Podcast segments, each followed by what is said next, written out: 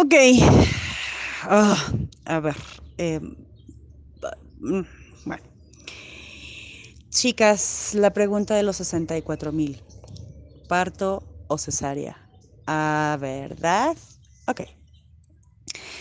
Aquí les voy a contar algo y estoy bajando la voz para que mis colegas educadoras perinatales no me escuchen, porque si me escuchan me van a correr del gremio. Es que yo no estoy en contra de la cesárea. Pues sí, así como lo oyeron, yo no estoy en contra de las cesáreas.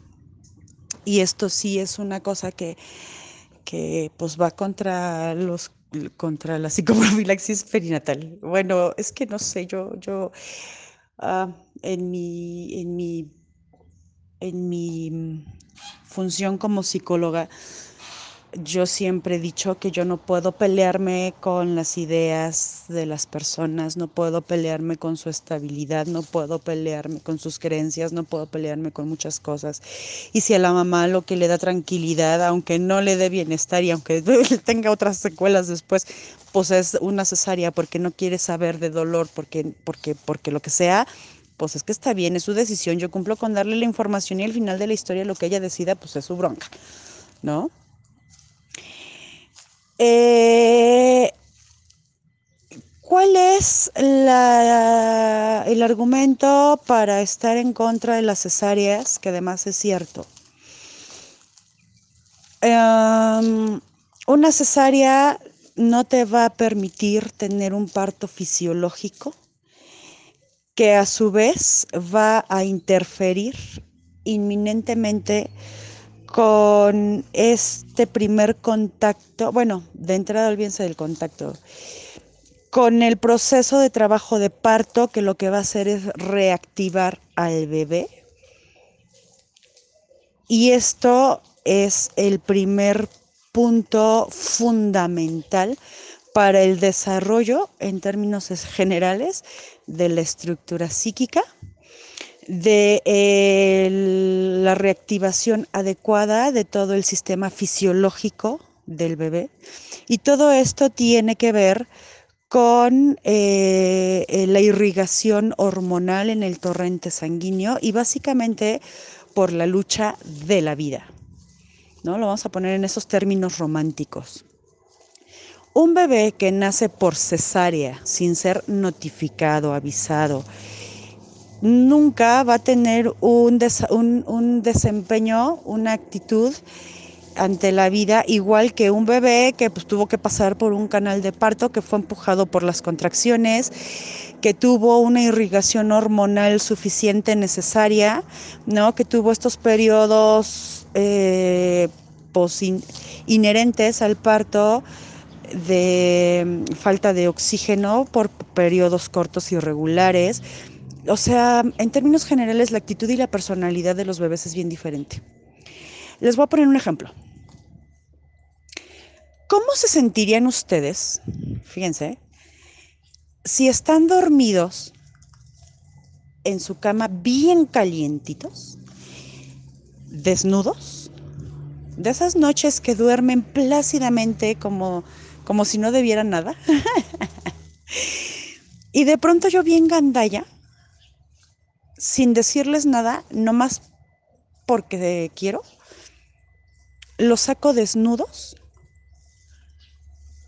¿no? Ah, pero antes de sacarlos desnudos, fíjense, les, les rocío, les, les echo agua caliente, que ustedes ni siquiera la perciben, porque está tan calientita, tan rica, tan sabrosa. Ustedes están bien dormidos yo los mojé con el agua caliente. Y así mojados, dormidos y calientitos, sin avisa, avisarles previamente, los saco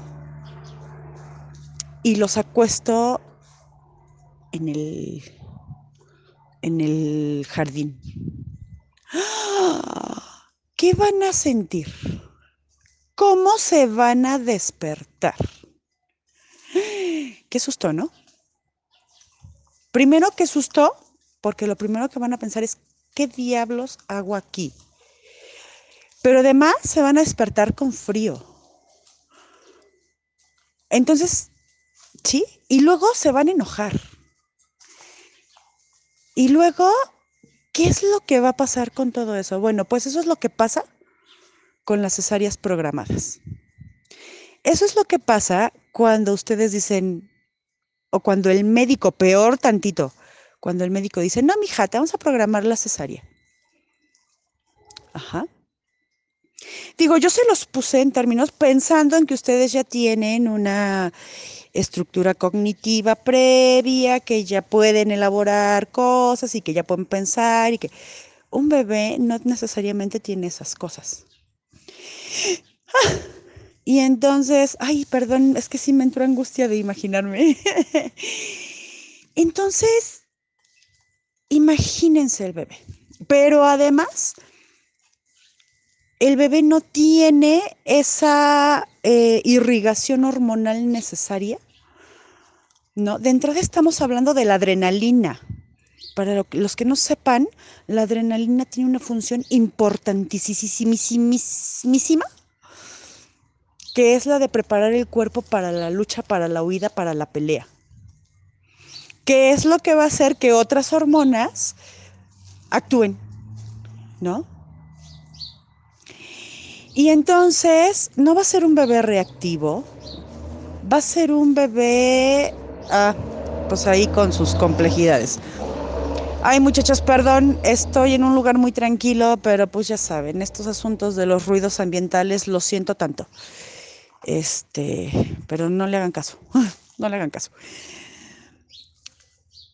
Y me estoy quedando como un tanto corta con la explicación, pero sí quería ser como muy gráfica, ¿no? Obviamente, al estar inhibidos estos mecanismos hormonales, pues bueno, es que se, se mm, inhibe cualquier cosa. Eh, ahora que hablábamos de las hormonas, regresense a, buscar ese, ese audio, que no me acuerdo necesariamente ahorita cuál es. Ah, el de los cambios emocionales. Ah, pues imagínense qué va a pasar con todas estas hormonas del placer, displacer eh, y, y, todo esto. Pues van a estar ahí inhibidas, con bajo perfil, con bajo, ¿no? Entonces, pues complicado el asunto. Eh, una de las consecuencias inmediatas de, esta, eh, de esta complicación es que, bueno, los asuntos con el apego inmediato, ese apego de, de mamá bebé, de la diada, van a estar interferidos. Y entonces el bebé puede ser un bebé poco reactivo a la madre. La madre, ojo, que esto es lo que más nos puede interesar la madre va a tener una aproximación afectiva, producto del también del ahí de, haber interferido con esto eh, diferente. ¿No? La madre tiene las hormonas, no necesariamente a tope tampoco. O sea, bueno, tiene las hormonas altas, muy altas, porque ya está en periodo de parir y porque las hormonas, aun cuando ella haya decidido hacerse una cesárea antes de tiempo, eh, pues no han llegado a su límite, ¿no? Entonces, hay una interferencia ahí con el establecimiento del vínculo, por lo tanto también hay una interferencia con el proceso de lactancia materna y va a haber una interferencia en términos generales con el apego. Otra vez, volvemos a insistir. Y entonces esto nos va a dar una serie de secuelas que van a ser bien evidentes en la primera infancia, en la segunda infancia, en la adolescencia y para qué les cuento. ¿No? Una cosa va a llevar a la otra. ¿Qué pasa con un parto?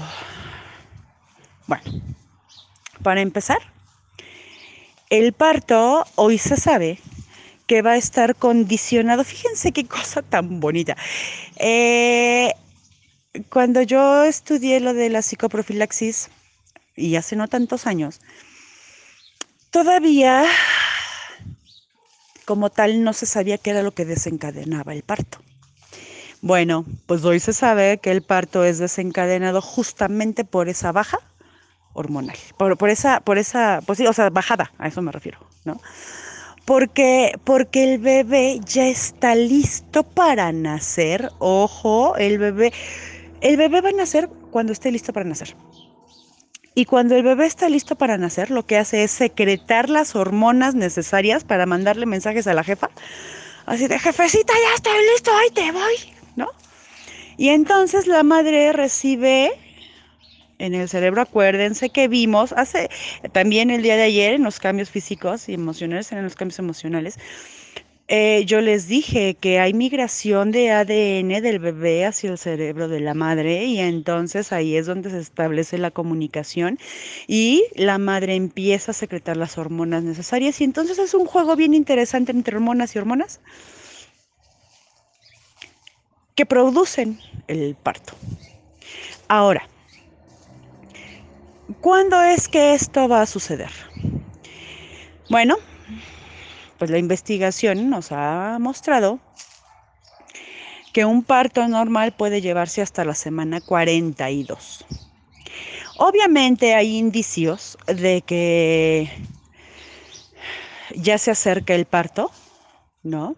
Ah, una cosa bien bonita que no les dije que está metido también en la norma oficial del 2016 y eso me encantó. Está muy escueto también, muy, muy escueto, apenas si lo nombran, pero es la inclusión de un plan de parto. O sea, ¿qué va usted a hacer cuando detecte que ya esté de parto? ¿No? Entonces ahí hay signos y síntomas inequívocos de que pues ya el parto se está desencadenando.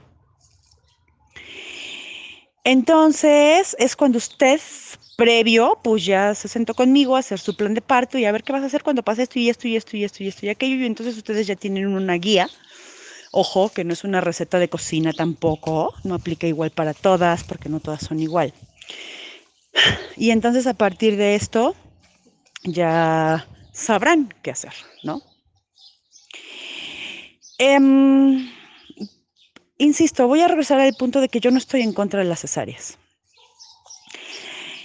Eh, porque pues cada quien sus dolencias, cada quien su tolerancia al dolor, cada quien sus umbrales del dolor, cada quien sus ideas, cada quien sus costumbres.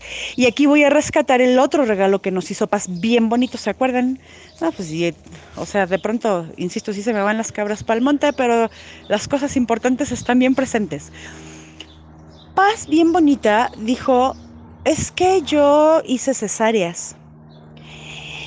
Y porque, porque pues así se acostumbraba y yo creía que eso era lo correcto y yo creía que eso era lo adecuado y yo creía que eso pues así era, ¿no? Y efectivamente estamos acostumbrados a pues a cómo nos va en la feria. Cada quien va a hablar desde su experiencia cómo nos va en la feria. Yo creo que a Paz en su momento efectivamente pues no le causó ningún conflicto eh, porque era, porque ella aprendió que era así, ¿no?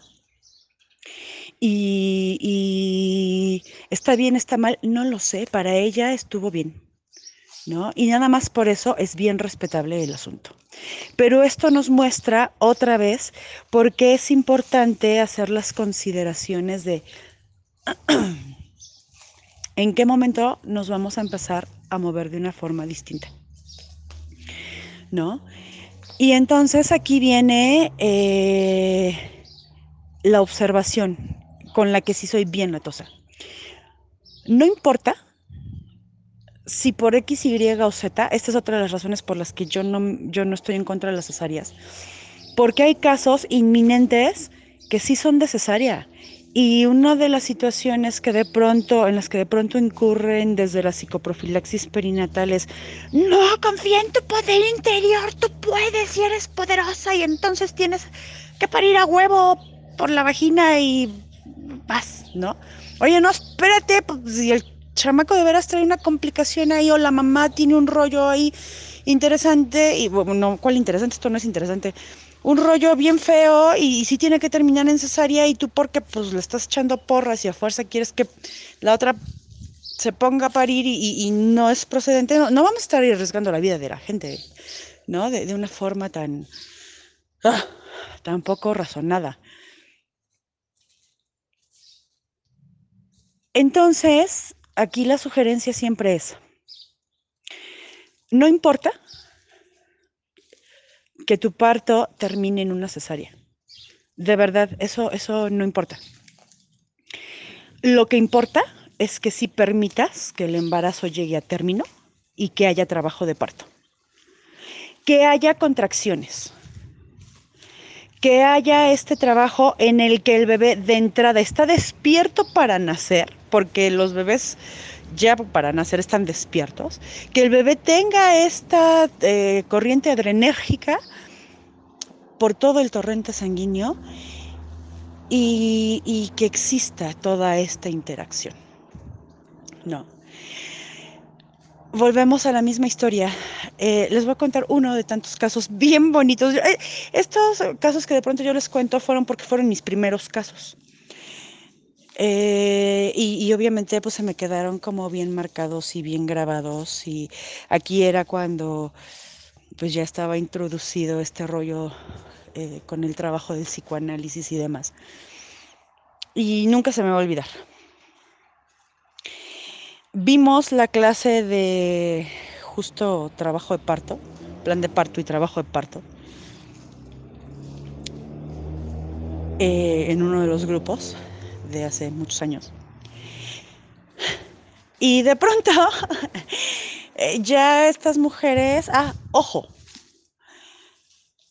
el periodo adecuado, por lo, porque si su médico les dice que a la semana 34-35 su bebé ya es viable para nacer y por lo tanto les va a programar una cesárea, sálganse corriendo de ahí. Ningún bebé, y esto lo pueden checar en las mismas normas oficiales, ¿eh? o sea, eso no solo lo dice la OMS, no solo lo digo yo, o sea, bueno, yo lo digo porque la OMS lo dice, porque los médicos lo dicen, eh, los que saben, eh, la norma oficial lo dice, esto, esto se marca en general. Ningún bebé es viable para nacer si no ha llegado a la semana 36. Si alguien les quiere hacer cesárea antes, sálganse corriendo de ahí. Em, esta clase, pues obviamente entonces se las doy previo a la semana 36, ¿no? Cuando ya empiezan a tener ahí como cosas, para mí es muy interesante y dejar que los procesos sigan. Y entonces yo no, no, no, hay, clases que no doy hasta que no es en el momento específico. Y entonces esta clase siempre la doy cuando ya, ya hay como signos ahí para que, eh, eh fisiológicos evidentes, pues para que puedan eh, identificar cosas, ¿no? Y entonces ese día dimos la clase, que ya básicamente es de las últimas del curso, y a la siguiente semana, una pareja que ya se terminaba el curso, ya era la última clase, una pareja eh, ya no llegó. Obviamente en el inter de la semana me marcaron y me dijeron, es que, ¿qué crees? Que ya nació, ¿no? Y yo dije, wow. Ellos regresaron a visitar al otro grupo, porque pues obviamente su grupo de origen ya no estaba, ya se habían ido regresaron como yo les dije, a ver, no, pueden salir, aguántense eh, dos meses y luego ya vienen y nos visitan, ¿no? Y entonces cuando llegaron a visitarnos, eh, les contaron, porque a mí ya me habían contado, eh, la siguiente anécdota. Es que cuando vimos la clase, dijo ella, cuando vimos la clase de parto, de trabajo de parto, eh, y después de habernos echado todo el curso, yo llegué a la casa, ella ya tenía 37 semanas, estábamos contemplando pues obviamente hasta la 40, pero insisto, cada bebé y cada mamá sabe cuál es su tiempo. Y llegamos a la casa y entonces yo me puse a hacer como una revisión de todo lo que habíamos visto en el curso y me sentí tan tranquila y me sentí tan en paz y me sentí tan segura y tan fuerte y tan poderosa que simplemente le dije a mi bebé, estoy lista a la hora que tú decidas. ¿Y qué cree? Esa misma noche se desencadenó el trabajo de parto. El bebé nació al otro día y todo bien ¿no? Sin problemas. La recuperación de esta mujer en el porferio fue maravillosa. Y bueno, como estos casos les cuento un montón, esta comunicación verbal entre madre e hijo, donde, ojo, el trabajo de parto es un trabajo en equipo y volvemos a lo mismo. Ya les dije que soy bien bruja y bien fea. Señora, quítese usted el protagonismo. Usted no es la protagonista, usted es un miembro de un equipo importante, el que lleva la batuta y el de la responsabilidad. pero que el final de la historia es un trabajo de equipo. Mientras el bebé está haciendo su trabajo por nacer, usted tiene que hacer su trabajo por parir. Por eso es que, ay, espérenme, porque entre el señor que hace no sé qué allá afuera y el helicóptero,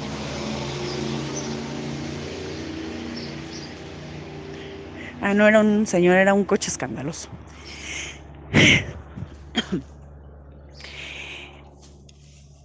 Es, es una interacción maravillosa. Y justamente este trabajo en equipo es de lo primero que establece un vínculo maravilloso que potencia, fortalece, promueve eh, el asunto con el apego. Ay, entonces Perdónenme, perdónenme, insisto, yo me siento así como, ¡ay! con un freno de mano porque hay mucha más información, pero esta es la información mínima indispensable que ustedes deben de tener para decidir si un parto o una cesárea. ¡Ojo! Ah, aquí vuelve a rebotar el asunto de la nutrición, que insisto, en las dos normas oficiales de salud está bien contemplado y está bien marcado el rollo de la nutrición. Si usted decide tener un trabajo de parto y un periodo expulsivo como tal, aquí el asunto de la alimentación es fundamental. Usted no puede irse al hospital sin haber consumido alimentos, eh, carbohidratos sobre todo, para que le brinden energía. Ojo, sí quiero ser muy específica. ¿eh? Los carbohidratos, si ustedes se van a ver este plato del buen comer o la pirámide nutrimental, eh, dicen pan y... Ah, mm, estas cosas, pero a mí me preocupa mucho que ustedes estén consumiendo cosas de la tiendita, cositas del supermercado. No me voy a meter nada más allá por cuestiones de tiempo, porque este video, este video, este audio ya está como muy, muy, muy extenso. Eh, pero la regla básica que yo siempre les doy a mis pacientes es, entre más colorido y llamativo sea el envase, menos nutrimental. ¿Sale? Ojo con las harinas refinadas, ojo con las azúcares refinadas. Tienen que dar una vuelta a una alimentación de tipo más natural que sí existe. Entonces, em, hay que checarlo por ahí y cualquier cosa, este, pues aquí ando. Si, si, si hace falta alguna otra información, bueno, se las, se las subo, pero este, pues creo que es lo mínimo indispensable. Un abrazo, chicas.